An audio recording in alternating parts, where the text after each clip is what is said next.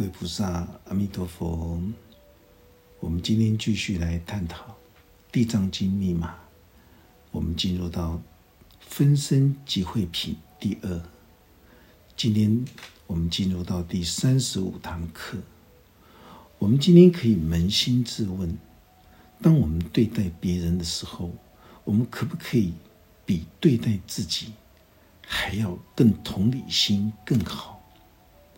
如果可以的时候，这就是代表。灵性已经达到圣人的状态。当我们能够以同理心如此去反攻自省的时候，你才够资格叫做修行者的标准。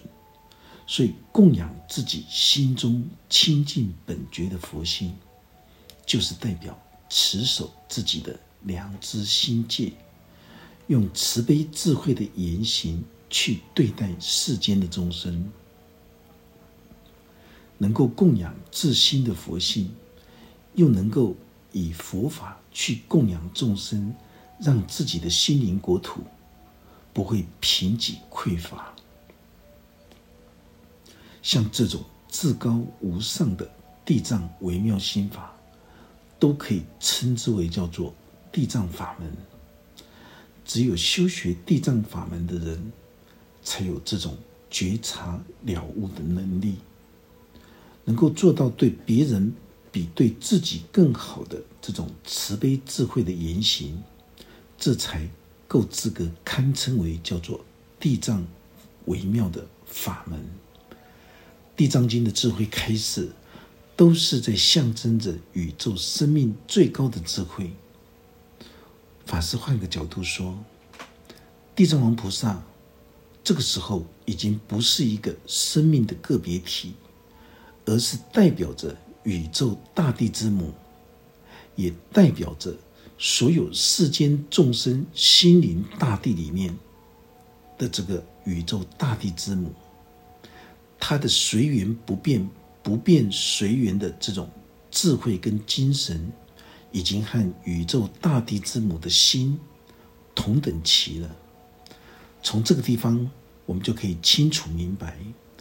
地藏王菩萨既然是代表着宇宙大地之母，我们今天在解读地藏法门的时候，就不会误以为持诵南无大愿地藏王菩萨，或者是念诵地藏经的时候，在家里在念的时候，就会招来惹来所有一切无形鬼神聚集的这种邪见说法。从这里就可以让我们触类旁通。举一反三，整个宇宙大地所有一切的生灵，包括人类，都是受到宇宙大地的恩赐和养育。我们今天会对世间的母亲尽到小我的孝思，那么我们受到宇宙大地之母的养育之恩，你却不懂得感恩回报。还轻率的随便对大地吐痰，随地乱丢垃圾，像这样子缺乏慈悲智慧的无知愚昧的作为，代表着人跟动物并没有两样，都是缺乏灵性啊。我们能够对自己的母亲恪尽小我孝思，但是对孕育我们的宇宙大地之母。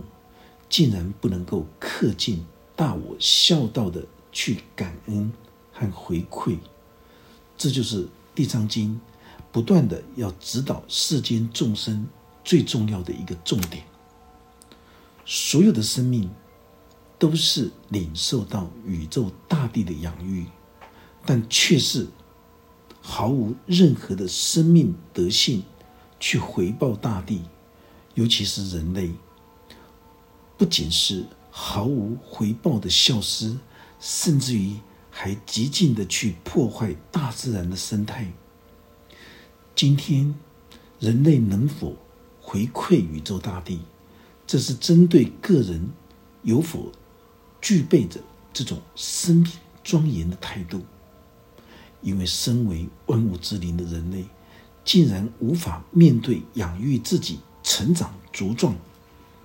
每天脚踩着大地之母，竟然从来都没有想要去了解宇宙大地的智慧跟精神，而且还缺乏感恩反哺的这种德性，去回馈孝道，连孕育我们生命的宇宙大地，你都不愿意去了解，你都不能够用谦敬的生命态度去面对。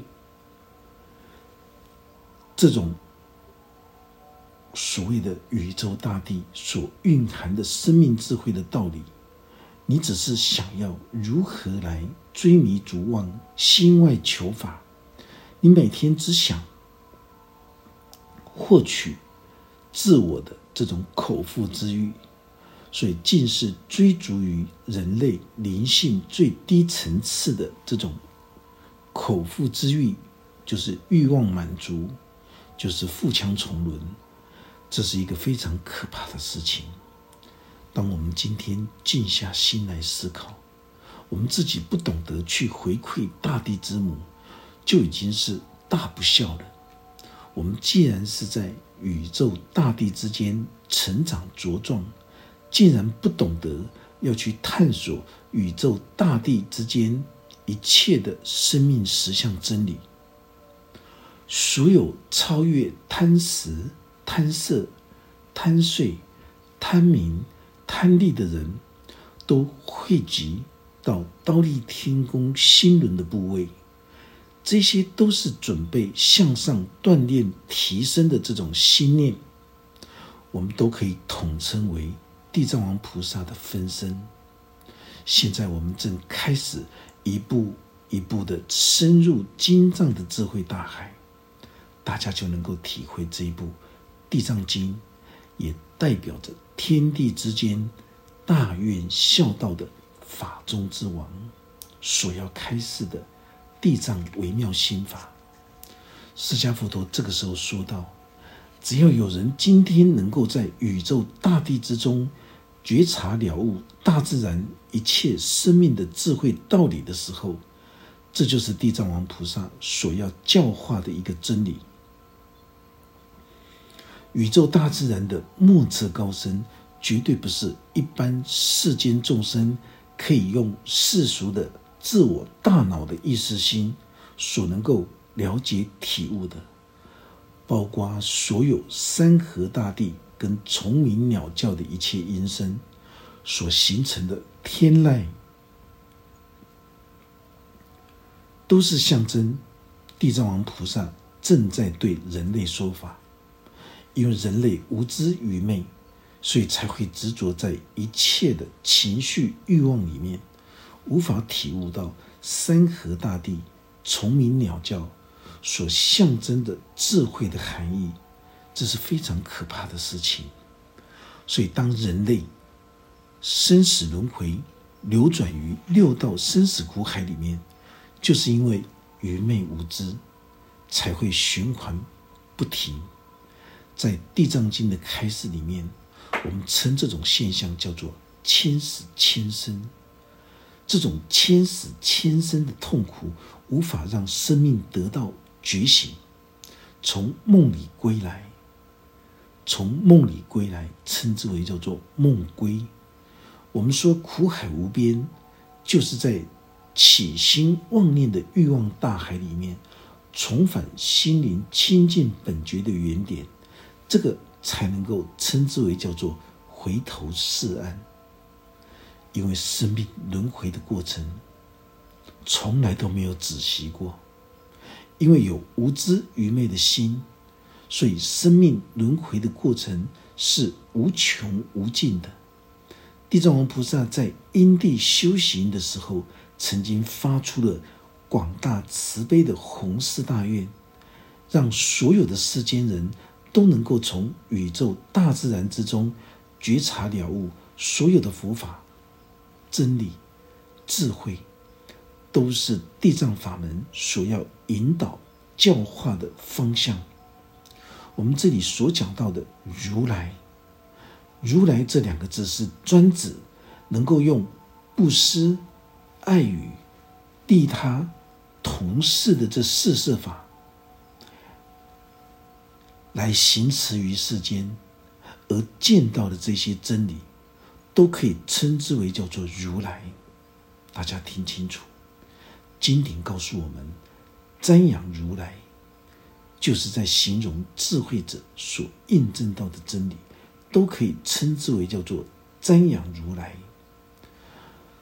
能够用布施的生命、爱语的生命，布施指的就是财施、法施、无畏施，将你身上拥有的能量拿来帮助需要的人。爱语，不管你今天是用金刚愤怒法的语言，还是用慈悲的语言，只要你的心的原点。是为他人好的时候，那么这所说出来的话都可以堪称为叫做爱语。利他就是以无私利他的精神来代表着生命存在的价值跟功能。同时，同事形容着有这个生存之道、世俗工作的同事。有所有的皈依学佛受戒的同学法侣，这个都叫做同事。只要能够用布施、爱语、利他、同事的这四摄法门来行持于世间，来面对着所有的待人处事接物的时候，而见到见到这些真理，就是你能够觉知、领悟到这些真理。哦，在这个过程之中，你一定会有心领神会。你能够心领神会这些真理的时候，都可以称之为叫做如来。所以，智慧者所印证到的真理，都可以称之为叫做瞻仰如来。所有在刀立天宫聚集的会众，神情专注、目不转睛的看着释迦佛陀、大雄世尊。这是代表着他们当下专注在印证真理，目不转睛。目不转睛就是他眼睛停留在释迦佛陀的身上，都没有转动。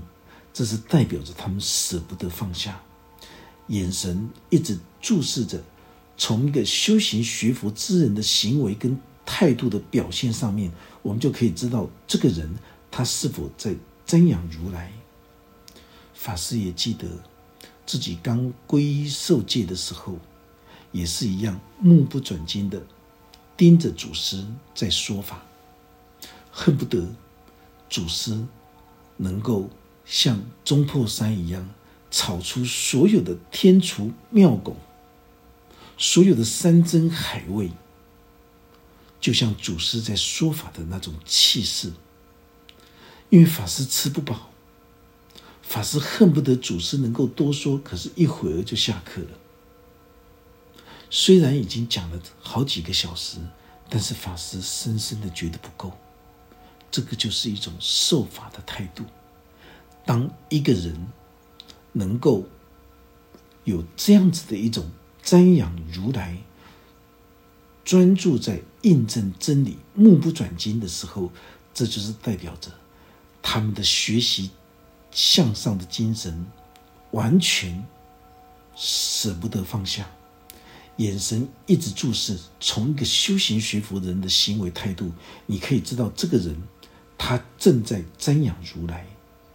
能够瞻仰如来的人，代表他能够用心灵的智慧见到所有大自然的真理，所以他才会专注的在印证真理，目不转睛的瞻仰着如来。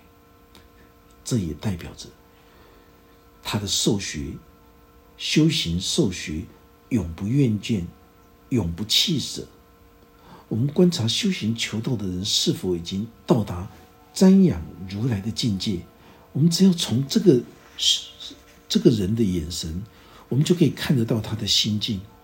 所以法师在上课的时候都会注意到学员的眼神，有一些人的眼神就是瞻仰如来。这就是代表着，这个人他已经这个目不转睛的在追求生命、最究竟的真理。如果当他能够目不转睛的在受学的时候，你就可以知道他已经到达了刀立天宫心轮的部位，因为他的眼神会散发出一种受法的时候的那种心生法喜的一种光芒，他会心怀雀跃，那就是一种清安踏实的境界。至于能否受用地藏王菩萨所教化的法门，那就要看他做事到底有没有责任感。你就要看他有没有勇气，有没有担当，就可以了之。因为所有沉迷在贪食、贪色、贪睡、贪名、贪利、痛苦挣扎的人，都尚未到达倒立天宫的人，也只有降服自己的物质欲望，能够自动自发的愿意来修行学佛。也就是愿意来开发心轮的锻炼，这就是代表他已经发出了菩提求道的真心，所以都可以称其为行持六度万行的修行菩萨，也代表他的修行锻炼已经获得最初步的成功，是一个能够面见如来的修行者。像这样子的人。就能在日月星辰、山川大地、虫鸣鸟叫、一沙一尘、一花一木里面，能够觉察体悟宇宙大地一切生命最究竟的真理。这个时候，大雄世尊释迦佛陀舒展金色的手背，为所有追寻善根与真理而来到刀立天宫集合的。地藏王菩萨分身，摩顶祝福加持，所有能够进入内在极乐世界花开见佛的人，都是代表朝向顶轮开发的一个成就者。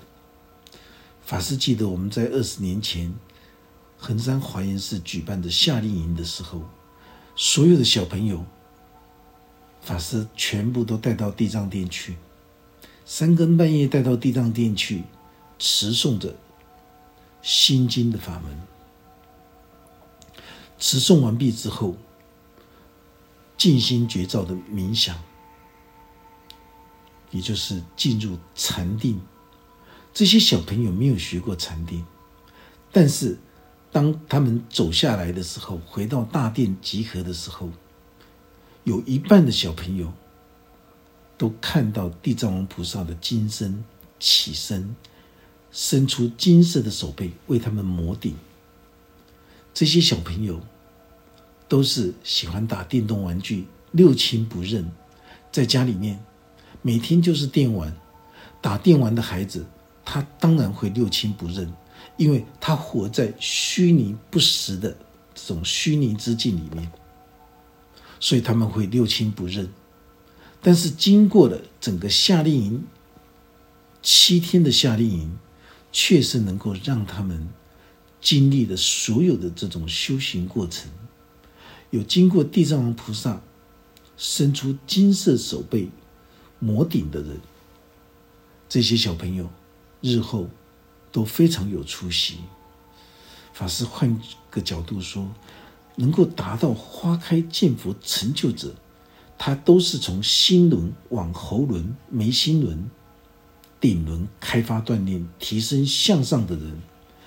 这个时候，释迦佛陀舒展金色的手背，很多邪见外道者，他们都误以为释迦佛陀这个时候正在施展神通。真的不要往神通那边去想。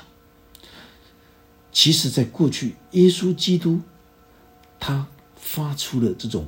博爱的三片的饼干，让所有在场的门徒吃都吃不完。这三片饼干就是象征譬喻的含义，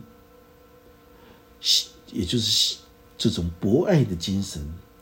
这希望所有的门徒他们的心中都要供奉着这种博爱的精神。可是我们可以发现到，基督徒法师在监狱上课的时候。当讲完课的时候，法师说：“有任何的问题，请提出来。”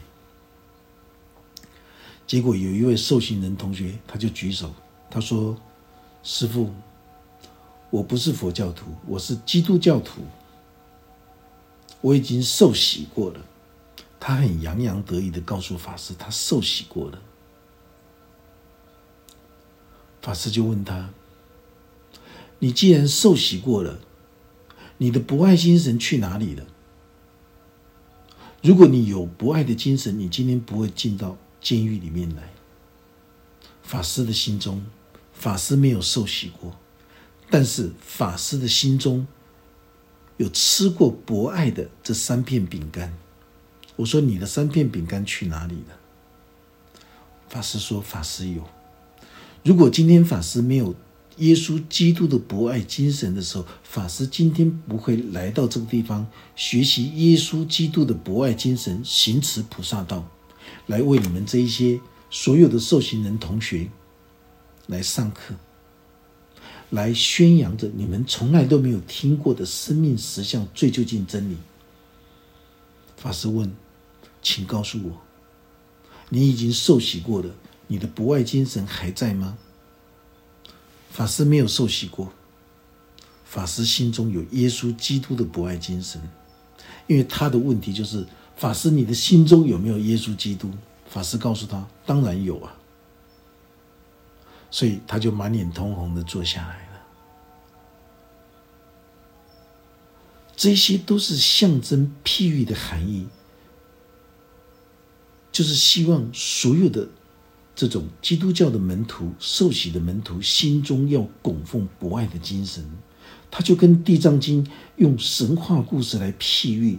来象征着所有生命存在的事实真相。释迦佛陀舒展金色的手背，为所有聚集在刀立天宫追寻善根的地藏王菩萨分身做这种摩顶的加持。我们听到摩顶，就以为把手放在头顶上就是代表摩顶。其实不是这样子的，释迦佛陀的金色手背伸出，为所有地藏王菩萨的分身来摩顶，这是代表着一个人的善性已经从心轮的善恶交界之处挣扎，获得完全的一种转换跟提升，所以必须再接再厉的朝向喉轮锻炼成熟，就像那。就像那个八十多位的小夏令营的小朋友一样，有一半以上的小朋友会接受到地藏王菩萨摩顶的，就是代表着他们的心中已经善恶分界转类提升了，也真正的知道惭愧跟忏悔了，因为在虚拟实境里面的这些电玩，让他们忘失了自己身在何处。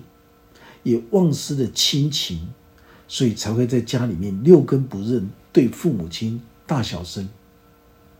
原因是这样子来的，所以大家一定要记得哦。摩顶就像一般有人有疑难杂症来到山上，请法师为他们加持的时候，这个不是单单只有法师的手摩顶在他的头顶上。而是同时召请着法界所有的本尊，来为病人来做这种加持，它是有后面有一连串的整个加持的一个过程啊！这是这只有法师班的法师班的成员才能够学习的。我们发现很多修行学佛的人，他虽然修行学佛非常多年，但是当他遇到疑难杂症的时候，他就会非常的烦恼跟痛苦，包括愚昧无知。如果今天他没有遇到疑难杂症的时候，没有遇到烦恼痛苦的时候，他根本都不知道他是处在一个愚昧无知里面。那么修行学佛这么多年，他所修学的这些智慧跟定力到底跑到哪里去了？因为持戒。修慧生定，这个三无漏学，它是一体成型的。所以戒律是这个良知心戒，也就是菩提根本戒律概论，是摆在第一第一位的第一顺位的。如果没有持戒，后面没有生慧跟这个这这个智慧跟禅定都不会升起。哦，这是非常重要的。虽然一个修行者，但是五根六识的业障依旧是存在。你既然身为一个修行求道的人，就是一个修行修心的人。当你在开发锻炼自己的心轮的时候，那就是代表着你正在净化自己心轮的人。你怎么还能够纵容自我的五根六识的障碍存在呢？